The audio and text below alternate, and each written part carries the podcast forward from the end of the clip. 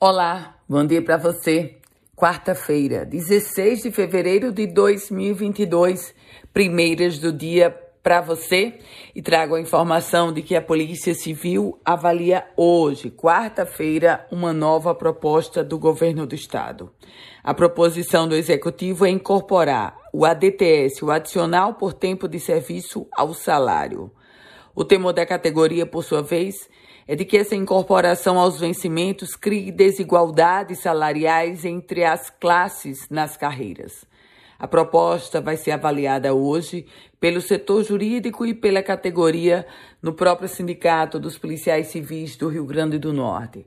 Uma outra rodada de negociação com representantes do Executivo Estadual está agendada para a próxima sexta-feira.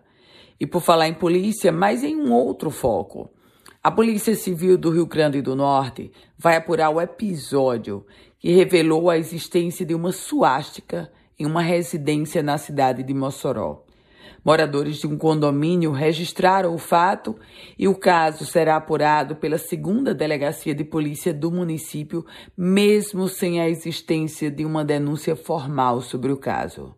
De acordo com as imagens, era possível observar parte da placa no terraço de uma residência em um condomínio fechado no município de Mossoró.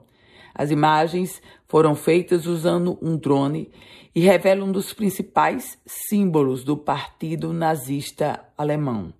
Esse fato, inclusive, ganhou repercussão na imprensa nacional. Economia.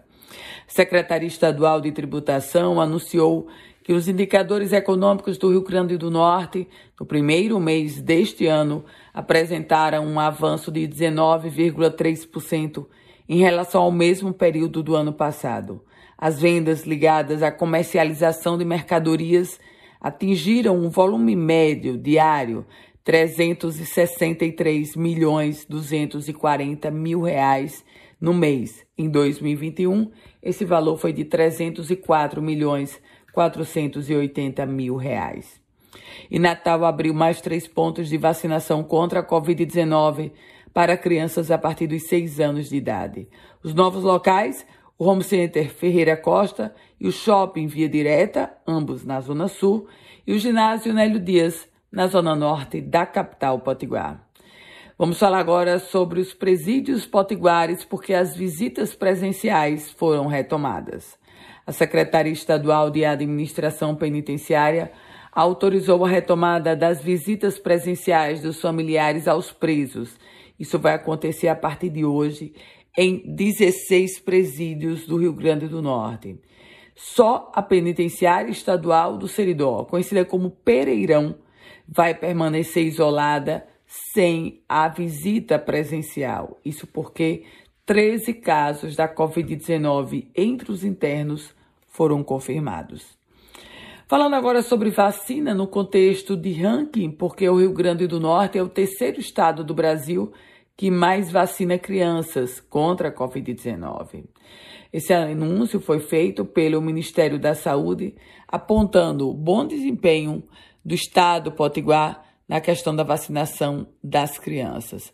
O Rio Grande do Norte é o terceiro do país no ranking, ficando em primeiro lugar o estado de São Paulo e em segundo o Distrito Federal.